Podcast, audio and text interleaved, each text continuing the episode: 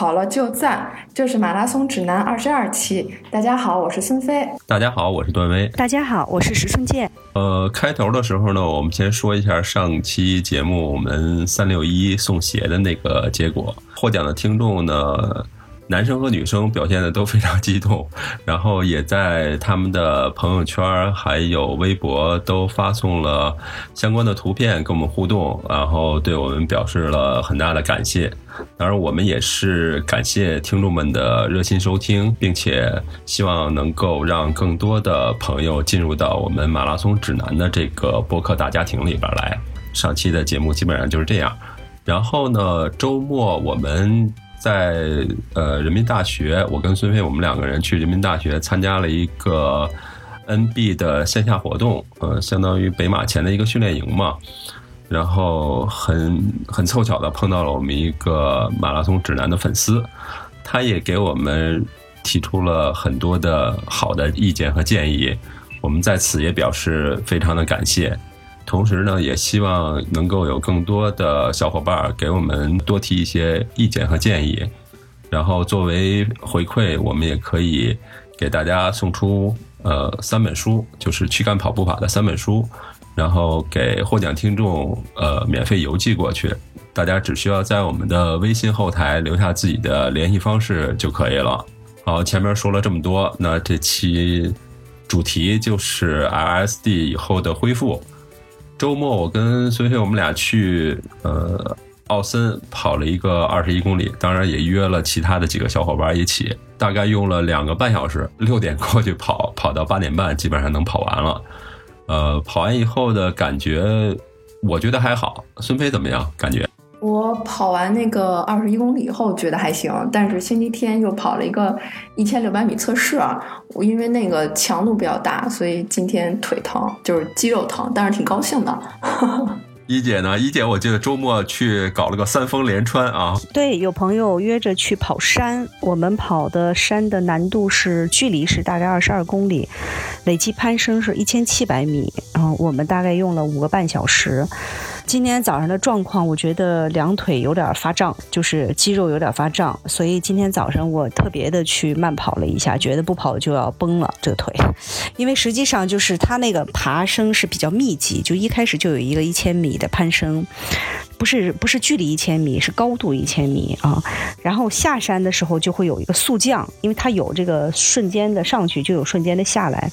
所以在跑了大概十六七公里之后，你有这么一个速降的降，然后连续往下跑四五公里，而且是山路，所以这个对肌肉其实负荷挺大的。然后因为下坡其实比上坡对腿的冲击要大，所以今天感觉的强度还是挺大的。对啊，我们跑那个 T N F 二十五的时候，记得是一千米的爬升，整个下来是一千米的爬升。您那整个下来一千七百米，可想这个呃强度还是挺大的。哦，我们一开始就一千米，一千米就整出去了两个半小时，两个半小时，因为我们头两个半小时只爬了五公里，虽然看的二十二公里，一半的时间在整前前面这个一千米，呃，所以这一期跟大家谈恢复的问题，其实我觉得不仅是 LSD 需要恢复，就是其实恢复在我们整个的这个训练周期安排中，跟你的训练的意义是同样重要的，呃，就是如果只有训练没有恢复的话，这是不可能的。啊，恢复的意义是同样重要，所以每一次的恢复，它是你就是这一天，其实是你的身体在修复以及在提升的过程。就是在训练的那一天，其实你的身体并没有得到提升，而是对身体的一个比较深度的刺激。刺激之后呢，可能会引起你的糖原水平下降，你的肌肉有一些轻微的这种损伤，啊，然后能量代谢的水平啊也会有一些消耗。所以实际上，这些系统的消耗都需需要你在恢复日的时候去把它进行修复。修复之后呢，然后它会就像咱们说的这个修复的之后，你的能力可能会更进一步的提升。嗯，所以呃，实际上说有的时候说恢复，甚至是比训练还要重要。那么在这个过程中呢，就是大家其实需要不断的去观察自己的身体。因为每一个人对每一个强度的恢复，他的能力是不一样的，啊，其实，在整个长期的训练过程中，就是你对自己身体一个特别精细的推敲和挖掘的过程。这才是说，为什么说，哎，训练其实是一个特别聪明和特别系统的事情。啊，这就是因为每一个人的个体都不一样，这个强度究竟你需要恢复多长时间，可能在每个人都不一样。嗯，所以它需要你自己在平时多去呃观察，多去挖掘。但总体来说，我觉得。呃，其实咱们工作的人、上班的人去训练马拉松是一件很辛苦的事情，嗯，所以，呃，你的强度，呃，和你的恢复时间受非常多因素的影响，嗯，比如说你是不是要坐班，嗯，比如说你是不是经常出差，啊，比如说你是不是经常应酬需要熬夜，还有就是甚至说，哎，你家里的孩子需不需要你去带，晚上他有没有起夜，哦，这些。可能都会影响你的恢复，所以其实每个人的恢复差别是非常大的。哦，年龄大一点的他就会慢一点，女的就会比男的恢复要长一点。呃，所以这就是说，同样一份训练计划，摆在不同的人面前，可能执行起来的效果是差别是很大的。啊，训练计划绝对不能只是去拷贝，嗯，必须去了解这个里头的一个含义。嗯，因为每一个强度对于不同的人是不一样的，然后这个强度下的恢复所需要的时间、恢复的手段，他对恢复的认识，啊，都会影响到这一份训练计划的执行。所以这里我觉得上来首先需要特别强调的是，恢复跟训练是同样重要的。呃，这个其实是被很多人忽视的。对我们曾经那个教练就说嘛，我我们在前期的节目也说过啊，就是说训练是破坏。恢复是提高，但是呢，现在还是有很多的朋友可能对于恢复的重要意义还不是那么的认真去对待，所以我们今天特意拿出一期节目来讲一讲这个恢复。而且刚才一姐也说了，每一个人呢恢复的周期实质上是因人而异的，跟他的身体机能，跟他的。恢复的，就是比如说工作对他的影响，可能是有很大的关系的，不是说单看我手表里边有一个什么恢复时间十几小时，或者说几个小时就 OK 的，这里边可能还需要我们通过自身的实践去去推敲这个事情。对，呃，手表的恢复时间，就是如果用佳明表，它每次训练完，它会告诉你要恢复多长时间，它那个时间是你恢复到一个就是没有运动的状态。完好无出，但实际上我们是不需要恢复到那个状态再开始进行下一次的训练，可能我们就在他身体形成平衡的过程中，又需要再次打破他的平衡，啊，然后再次破坏，再次提升，再次破坏，再次提升。所以，呃，其实在这个过程中，为什么特别难以掌握，就是因为因人而异，差别很大。每个人咱们都不是专业出身，也没有专业教练整天跟着你，啊，所以特别不一样。我觉得。这个训练的过程就是一个试错的过程，但是因为前人试了很多错，所以我们自己至少要有一个警觉的心啊，就是说，哎，这个症状可能会怎么样，这个现象可能会怎么样，嗯，就像我自己在这一周过程中，就是我们现在，呃，因为已经经过了三四年的这么一个长长期的积累之后，我的训练中强度就会稍微要大一些了。比如说，每周就不仅仅是有氧跑了。我们说初跑的人，甚至手马的人，你就进行有氧跑就够了。但是像我们现在就会加入一些强度跑，比如说我在这一周五次训练安排中，可能周末是一次长距离，周中呢我可能有两次强度稍微大一些，比如说一次是乳酸门槛跑，还有一次可能是速度跑或者是间歇跑。那么剩下两次，比如说是有氧跑啊，但是我自己在我的这个训练计划的执行过程中，我就发现，这种强度周我可以坚持一周、两周，第三周我绝对坚持不了啊，甚至到第二周我周中的两次强度，到第二次强度的时候效果会很差，所以我宁可就是第一周，哎，我周中两次强度一次 LSD，第二周我周中一次强度，周末一次 LSD。第三周我可以再恢复，就是我会不断调整自己，因为我知道我双身体状况再进行那一次强度跑的话，效果会很差，所以就是这个这个是一个自己不断去试的过程啊。但是就越到后来，你越会认识到说，哎，恢复其实是特别重要啊。那这里想讲的就是。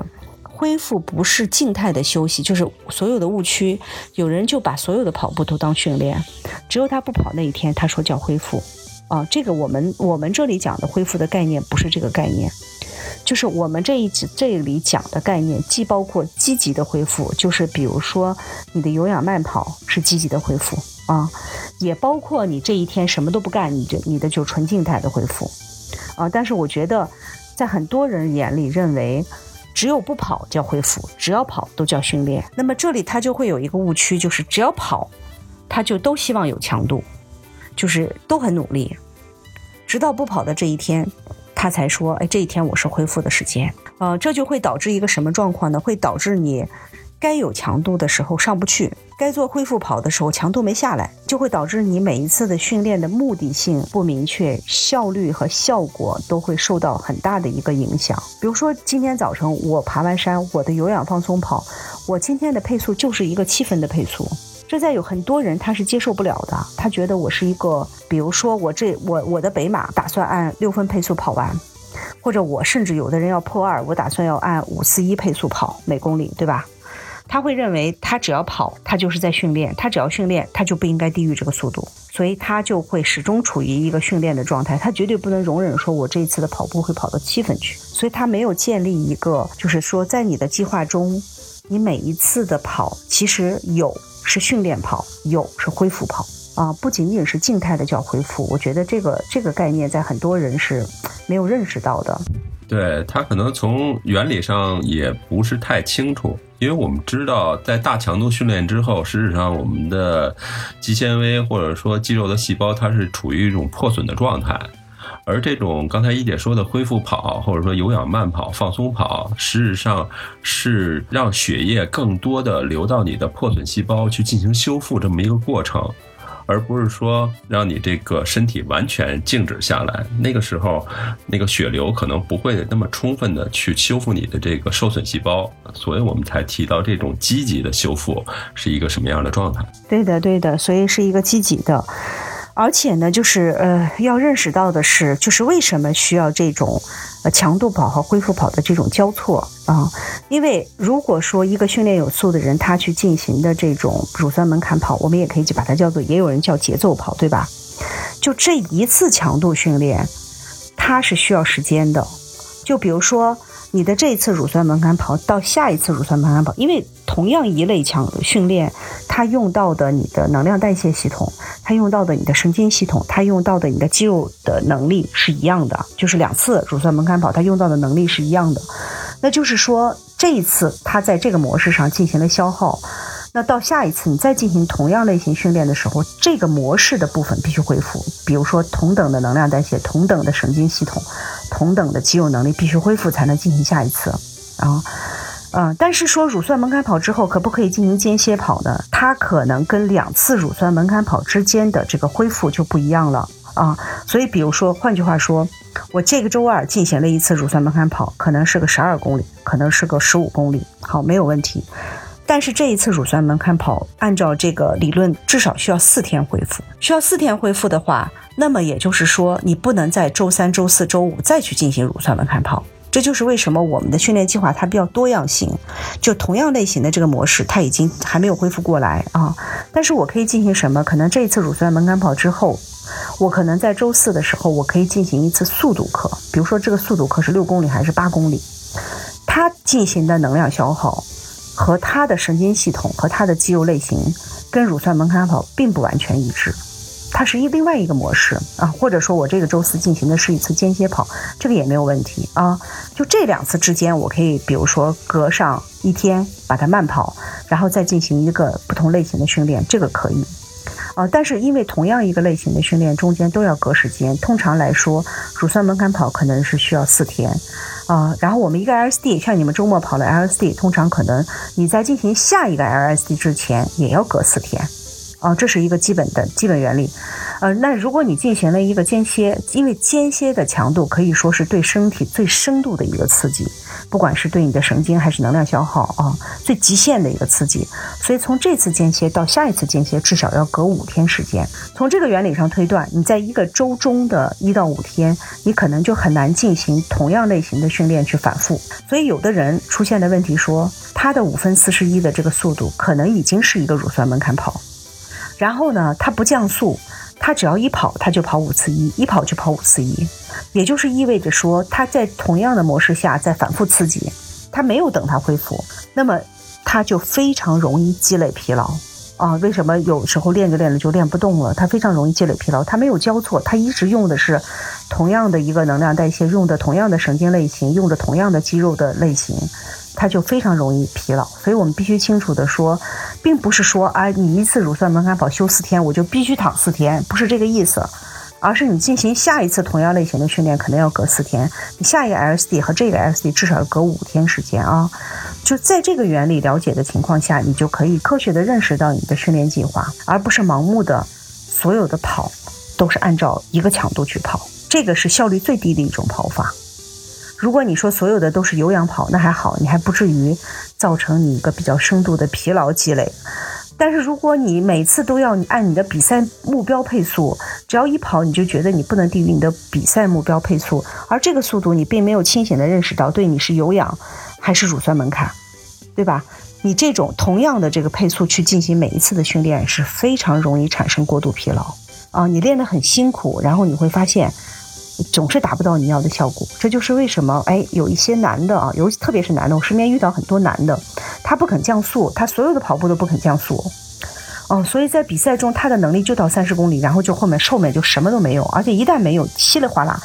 是恨不得从一个五分就掉到九分了啊？为什么？就是一个男的半马可以跑到幺五英里一里很轻松，然后全马总是在五小时左右逛荡啊，这种人很多啊。这种人真的很多。当我了解到他半马跑那么好，全马的目标要四个半的时候，我就知道他的训练一定是没搞明白。他一定是一个在不断重复的同样的一个强度的训练，而且总是在虐自己，觉得不虐就没有努力。但是你看他，他比赛肯定是要出问题的啊！所以我们要了解自己不同类型的训练，它的恢复它是有周期，但是这个周期中我可以间隔别的训练，这就是为什么需要恢复跑，需要叫恢复性的跑。比如说我今天进行了一个。节奏跑、乳酸门槛跑啊，虽然说它用到的肌肉类型、神经类型和间歇不完全一样，但毕竟有交错的地方，所以我不能在第二天又去进行什么间歇跑，所以我这个时候就需要用恢复跑来进行调整啊。是有的人可能调整一天就 OK，有的人可能需要调整两天，这就是需要你发现你自己身体的承受能力。训练水平越高的人，他调整的时间越短，但是他也不能。马上去进行同样类型的训练，他要去换一种方式，啊，训练水平越低的人，他调整的时间越长，啊，所以这个也就是我们之前讲为什么说不要盲目的去上强度，因为如果你的训练水平还比较低，你去上了强度，你要恢复很多天，就等于你这一周的训练计划就会被打破，啊，会被打乱，你需要做很多天的恢复跑。才可以进行下一次的强度跑啊，因为我们实际上是希望我们每一次的计划都能够至少百分之九十五的实现它的目标，而不是这一次你强度特别大，效果特别好，然后恢复好长时间。那谁谁哪个赛事哪个马拉松也不是因为你某一次两次的训练得到的一个效果，对吧？它是一个特别长期的一个系统工程。嗯，所以我觉得，虽然我们之前讲过训练计划，但我觉得还是有人没并没有理解这个里边的很多道理啊。就是他还是会，你看，因为跟我们微博打卡的小伙伴，你会发现他还是有一些人每天是按同样的速度在跑步，每天按同样的强度，是不是啊？他每天打的卡强度都都比较一致，这个强度对他来说有可能比较接近乳酸门槛。也有可能是一个初跑者，每天打有氧的卡，这没有问题。但是你会发现，有一些小伙伴特别努力的小伙伴，特别容易每天都按强度去跑。他他觉得他身体能够承受，所以他这样。但是他很快就是会有崩的，而且他效率会很低，这样效率会很低。所以我们刚才特别强调说，哎，同一个类型的训练不能紧挨着，节奏跑要恢复四天，长距离要恢复四天，间歇跑可能要恢复五天。啊，至少是这样，至少是这样。那在训练计划中，但你可以交错，你训练有素的人节奏跑完了，你八八可以恢复一到两两天的恢复跑，然后再去安排一个，比如说速度跑或者乳酸间歇，再去调整，调整完了你再去跑一个 LSD。所以它一周它是像一个波浪一样，会有几次波峰，但是大多数三次波峰，那你一定是需要四次波谷的，不能全在这个顶上，不能全在顶上顶着你的训练去走。啊，这样让你自己的压力就是会特别特别的大。然后这里边我正好要提一个，呃，有提一个事情啊，就是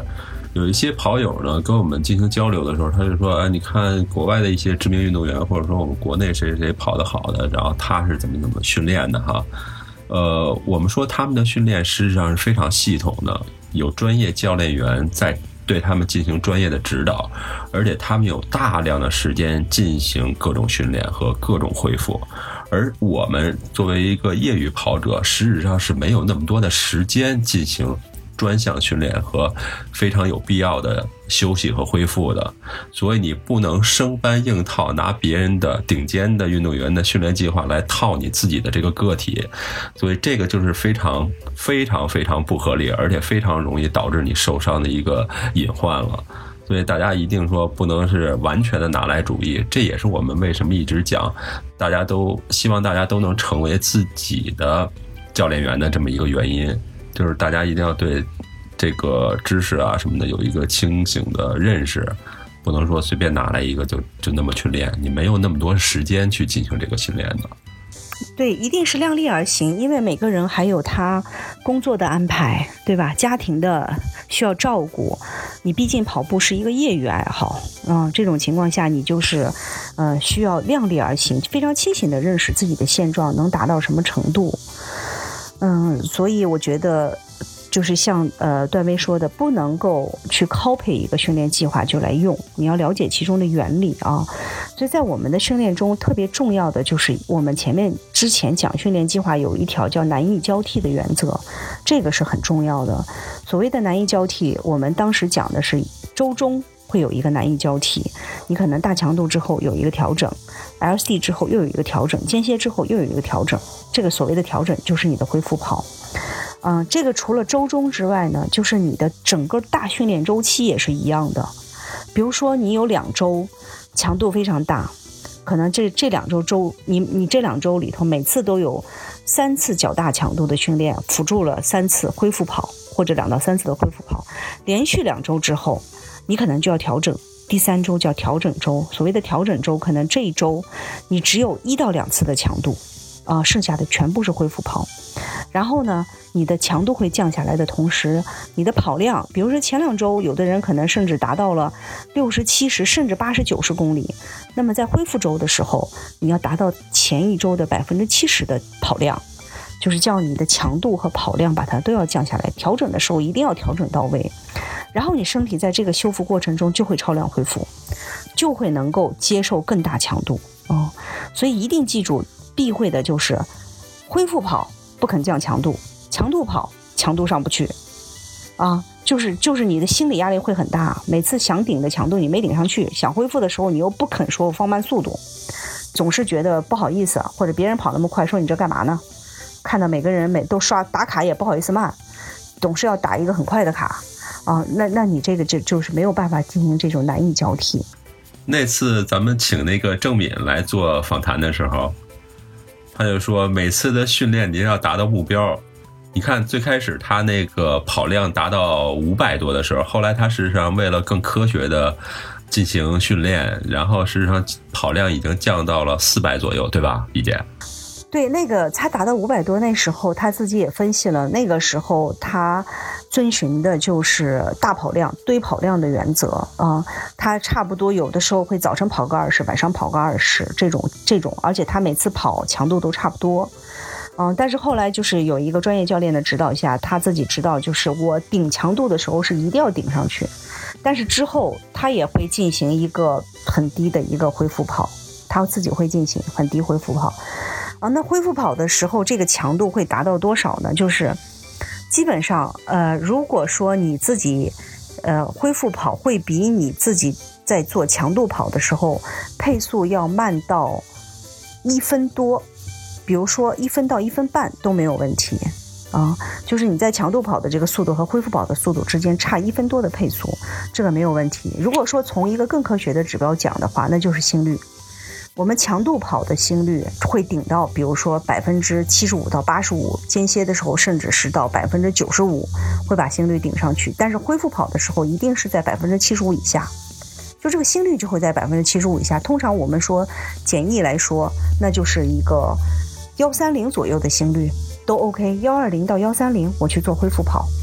对吧？然后可能是幺四零到幺五零我去做有氧跑，就是对一个训练的人来说，我就把心率也降下来，然后把这个配速安排比你的跑强度慢。比如说我强度跑，如果我是五分二十，那么我的这个恢复跑我会跑到六分四十到七分都没问题，嗯，都没有问题。就是它恢复的时候一定要把它降下来。那么有的人他能够顶住这这一周的强度，他也会在周中去做一个背靠背的这么一个训练。比如说他周二跑了一个强度，周三他仍然跑一个强度，哦，但接下来他会调整周四周五的恢复。嗯，嗯，这个是什么原因？就是因为我们知道强度跑之后都需要大概四天的一个休息时间。那这样呢，他如果周三把这个强度跑跑完，他到周日就可以去跑一个 LSD。还有在比赛周也是这样，比如说我周日的马拉松赛，那我这一周有的人他为了出成绩的话，他这一周不会都调整的，他还会要顶住这个强度，一直顶到什么时候？就是到周三就截止了。就是比如说，他周一可能调，他上一周的训练完全还是按照计划进行，他周一调整了一下，周二可能有一个，比如说乳酸门槛跑啊，节奏跑，周三他可能还会做一个短的间歇，或者是速度跑，然后这个时候呢，从周三的早晨到周日的早晨就有四天的时间，他会用这四天的时间，就中间的三天去调整，对吧？然后到周日的早晨去跑，有人这样。还有一种就是有人就是说我平时没时间跑步，我就是周靠周六周日去顶，或者说我平时如果上强度，我恨不得睡一天，我怎么工作？我就靠周六周日。那也有人就是周六周日做一个背靠背的强度训练，比如说你们昨天跑了一个二十一，有人是连跑两个半马的，也有人的做法就是前一天我周六跑一个十五公里，周日跑一个三十公里。啊，就是把这个训练量大部分顶到周六周日，那这种情况下，你的周一周二就要去做恢复跑或者是休息，周三可能做一个适当的哎九十分钟跑啊，或者是节奏跑都没问题，然后周四周五又休息，就是你必须拿出足够的时间去做恢复跑。啊，基本上，如果如果中间歇两天的话，可能有一天叫恢复跑，有一天叫有氧跑，就有一天强度会很低，低到一百一、一百二的心率，有一天可能我的心率就是一百三、一百四，去做一个有氧，就是这这种都是必须要有的。反正遇到的大量的跑者是舍不得降速的，还有就是说他不太清楚该怎么降，他就是强度之间没有差异。但是这个对于初跑者、手马者，你做有氧跑就 OK 了。但即便有氧跑，你也有什么时候该跑休。什么时候该跑，对吧？该停的时候也是要停的，嗯。而且其实我们的比赛配速，我们的 LSD 的配速，我们上周上周我讲过了，比比赛配速其实是低的，嗯。不要总觉得说，哎呀，总有一种误区，说我平时都跑不到这个速度，我比赛怎么办？但是你别忘了，就是你平时的这个强度是在积累中，其实你的身体一直是处于一个在不断上强度的过程。啊，那但是呢，到了这个比赛前，我们通常会有一个三周的逐渐的减量。就这三周，你的身体其实总体是处于恢复期。虽然你还在训练，但是因为你比之前的大强度已经逐渐在往下减，所以身体总体处于一个恢复期。刚才段威也说过，恢复就是提高。所以通过这三周的调整，你其实应该有了一个特别好的，比如说糖原储备，然后神经系统。能量代谢、肌肉能力都恢复到了一个就是这种蓄势待发特别好的状态，所以在一场比赛中，你就可以做到比平时的训练的超水平发挥。啊，这个超水平发挥是实际上是你减量的时候让它有了一个更高的这个强度了，更高的强度的可能性。啊，这也就是为什么在一次真正的马拉松比赛中，它会之后要恢复很久的。就是如果你这一次马拉松赛真的是尽力的跑出了一个强度，你可能恢复二十多天，哦，这就是说明它的这个强度实际上是完完全超过了你平时训练的。我们哪次训练也不用恢复这么多天，啊，它的距离也距离也超过了。它就是你训练那么久啊，就是为它储备的。然后到那之前再调整好、恢复好，你有一个超水平的发挥之后，就需要进行很长时间的一个调整。哦，所以你就可以这里头可以看到恢复的重要性，对吧？重要性是非常大的啊，它能够保证你在比赛的时候，甚至都会超过你平时训练的水平。这还是取决于说你整个的一个很聪明的安排。另外就是在恢复的过程中啊，除了这个，我们刚才过度强调的都是你的要学会减速，学会就是在大强度之后的放松。那么其实恢复中还有几个因素，你比如说及时的补水，就是还有就说及时的补充食物，平时就是拉伸啊，这些都会帮助到你的恢复。其实整个的这个马拉松训练是一个特别综合的过程，就是你的训练只是可能占了四分之一。你还有剩下的，可能你的睡眠、你的营养、你的恢复、你的拉伸，都会占掉很多的时间，就是也必须引起你足够的重视。包括比如说，你在一次像我不知道你们俩昨天 LSD 之后有没有吃东西，就是有没有马上吃东西？因为其实我们在前一次讲 LSD 讲了啊，就是你糖原消耗之后的补充黄金时间是第一个小时，嗯，所以哪怕你去补士力架，拿去哪怕你去补香蕉，啊，你去补运动饮料，因为它含糖嘛。它会极大的促进你糖原的恢复。如果你过了这个黄金时间的第一个小时，有的人说我跑步就是为了减肥，我得饿着，我饿的不行了我再吃。他那时候再吃，他糖原储备的恢复能力会下降到百分之六十，啊，对身体其实是一个极大的消耗。就是他可能糖原恢复不到他之前的水平，那你如果你恢复不到之前的水平，你怎么再去进行下一次的训练？对吧？咱们这个能量代谢系统是需要你去保护的，所以在恢复整个恢复的过程中，除了你要会难易交错之外，你要知道补水。这个补水，比如说我今天早上跑步之前，我去称了我的体重，然后跑完之后我又称，我大概少一公斤，这一公斤肯定都是汗了，大早上的也不可能就减肥了，所以我要知道我今天至少要再喝回去两公斤水。是要超量喝，除了你丢掉的一公斤，你还要再超量喝。还有，即便你不跑步，你不也得喝一天至少要喝一点九升水吗？所以今天就要使劲喝水，使劲喝水。啊，水的补充就就是知道自己要使劲喝水。嗯，还有就是睡眠。啊，睡眠特别重要。基本上，你现在如果进入到这个比赛的训练周期，比如说是个北马这种比赛训练周期，每天晚上的睡觉尽量不要过十一点，不要熬夜。熬夜以后对你的这个体力恢复影响特别大啊！至少一天要睡够七个小时，就是不要去熬夜，要早睡觉。基本上就是这种睡眠也对你的恢复占了三分之一。你只要一熬完夜一跑步，你就会特别难受啊！睡眠的恢复。我们饮食啊，我们的食品这会儿要多样性，甚至有的跑量特别大的人，他甚至需要补充维生素，比如说钙镁片。我上次以前孙飞有一阵跑量比较大的时候啊，他会有一点什么反应，我说可能缺微量元素了，你补上一些钙镁片，在这个时候，因为毕竟你这一个训练周期的强度远远大于之前。你的身体，尤其是年龄稍微大一点的人，他当然孙飞年龄不大了，像我这种，我们这个年龄已经属于微量元素正在流失的年龄。你再加上训练量，你肯定是要补的。你平时如果量不大，就是一些有氧跑、放松跑、调整期没关系。但是如果你的量一上来的话，是要补的，补一些微量元素。啊，所以你看，就包括食品的多样性，啊，要比如说我其实特别不爱吃绿叶菜，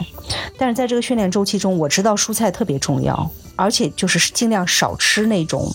猪肉什么的，啊，可以多吃鱼肉啊，就是多吃一些这种，呃，然后多补一些蔬菜，还有水果，呃，像那个什么苹果呀、橘子呀，就是当这个季节没有，就这些补 VC 也是很重要，啊。我我觉得就是基本上训练占三分之一，剩下的事情就是从时间概念上讲占的更多。你的恢复、你的吃、你的喝、你的睡眠、你的拉伸，所以说每次训练后，为什么我说距离越长，拉伸时间越长？拉伸的过程中修复你的肌肉，对吧？还有整个的血液循环系统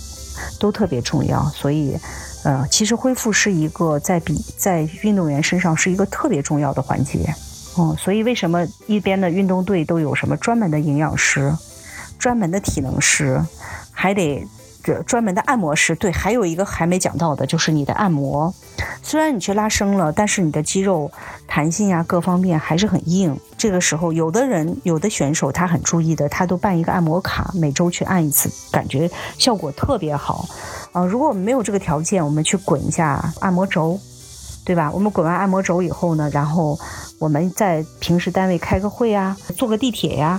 自己手还能揉到好多地方的，你的股四头肌、你的膝关节周围、你的小腿，反正我觉得就是得没完没了的按摩。你你为什么有的人头两周效果特别好，恨不得都开始制定宏伟的？比赛目标了，练着练着就就不行了啊！他一方面就是他计划安排的问题，一方面就是他肌肉的这个呃，就是运训练的太硬了，没有恢复弹性，完全不行，就是他会完全影响到下一次的效果。嗯，这个影响会挺厉害的，反正我自己是有亲身体会的。对，就是我想补充的一个是，比如说周末跑完那个 LSD 以后，那个及时的冰敷还是挺有必要的。然后还有就是你跑跑完步之后回家就得洗澡嘛。然后那个之前是，呃，孙英杰老师传授的一个经验吧，就是用那个冷热水交替冲那个关节的部分，然后踝关节啊、膝关节啊，然后那个髋那个那个位置，冷热水交替冲个几十秒啊，那样我我试过，还是效果不错的。它这个冷冷热交替是一个非常好的这个恢复方法、恢复手段，运动队也会用。还有一个就是我那个，就这周末跑完那个长距离之后，我就是跟一姐说的，及时吃东西了。然后回家以后，就是为了防止发胖，还我觉得饮食比较注意。然后但是还是觉得胃口好更好，就是老老 老想吃东西，因为我那个速度很慢，我觉得开胃啊。然后然后今儿一称体重，我天，我就不说体重了，怎么还重了？很伤心啊！嗯，反正反正我我个人觉得，想跑步减肥的话，哎呀，挺难的。就是你就慢跑，慢跑才有可能。但是，一旦你的训练量上来了，你不用吃做保证，你根本练不了的。所以，人家说运动员首先得有一个好胃，就是你得吃得好，你才能练得下去。你你吃不进，你吃不动，你肯定是训练量达不到的。所以就是训练，这就是说为什么训练和健身减肥是两件事情。健身减肥是一回事，你一旦训练量上来，你要把这件事情当训练，还有个比赛的任务在那，你说你还要再减肥。这还挺难的，真挺难。但是可以减什么？可以减体脂，减不了体重。但是比如说，有人会隔几个月去测一次他的体脂率，他会看到他体脂的变化，体脂在下降，然后他整个肌肉肌肉的含量在增加。嗯，这个这个是会发现，这个确实会有效果，但是要坚持。但是减重，你要把训练任务里再含一个减重的任务是挺难的。你本来就是练完了挺累的、挺饿的，还不能吃，那你就坚持不了那么久。正好你说到疲劳的时候，就是如果在这个训练周期中要。特别注意密测、密切的监测自己的这个各项指征，就是防止过度疲劳啊。过度疲劳比较好监测的地方就是成脉，我们以前讲过。呃，如果你的成脉就是连续几天都是比以前快了五下以上，你就要引起重视，可能就是过度疲劳了。啊，一个是成脉，一个就是呃，比如说你。起步的时候，其实有的时候你在准备活动的时候，热身的时候，你就能感觉到，你平时比如说我说我热身十分钟、二十分钟，然后我去跑这个节奏跑，你热身的时候，以前这个热身的速度，你的心率才是，比如说一百四啊，就是你一百四你就能够跑到六分十几或者六分，你去去做热身了，感觉挺好的。但是哎，今天你跑六分十几、六分二十的时候，哎，你会发现你的心率已经到一百五了。就是你的心率会比以前高，你要引起警觉啊！这一个可能就是你近期有疲劳，还有就是今天是不是这种天气很湿热，或者说哎你前一天晚上没睡好觉，啊都是有可能。在这种情况下，你可能就要调整你的强度。所以有的时候人家说通过热身就知道今天的状况。嗯，凡是我们在天特别湿热的时候跑的长距离。嗯，这种时候就是恢复的时间会延长，所以呃就要密切观察自己。还有的人训练完了以后会有失眠的状态，就是睡不太着觉。嗯，就是这这一段训练强度一大，他睡眠不太好，这个也是一个疲劳的症状。嗯，如果出现疲劳的症状的时候，特别需要赶紧调整。啊，调整就是一个是要减量。减强度，把你的强度跑全部改为有氧跑，先去调整啊！有氧跑是最好的调整方法。还有就是从你的睡眠呀、饮食啊、补水啊这些方面啊，去监控一下自己。我觉得一定要防止过度疲劳，因为如果是轻度的过度疲劳，呃，两三周可以调整过来。如果你发展到那个有一个叫做过度训练综合征，有的半年都调整不过来。嗯，所以密切的去观察自己的这样的一些症状。其实我是比较习惯于看心率。我一般那个光电手表睡觉，大部分时候不戴，戴上太难受。但是像我昨天爬完山，强度挺大的，我昨天晚上睡觉就带着这块手表，因为它这样可以始终在监测我晚上的脉搏。它有一个四小时之内的那个数据嘛，最后表上可以看到。然后早上一起床，我一看就是我的成脉跟前两天都一样。然后它那个静态心率也一样，那我就知道至少没有身体其他方面的疲劳，可能就是一些肌肉的酸痛而已，就起码没有引起一个深度的疲劳。但是如果成脉比以前高了好多，就要这两天就完全只能做调整，就不能再去上任何强度，嗯，要去观察自己。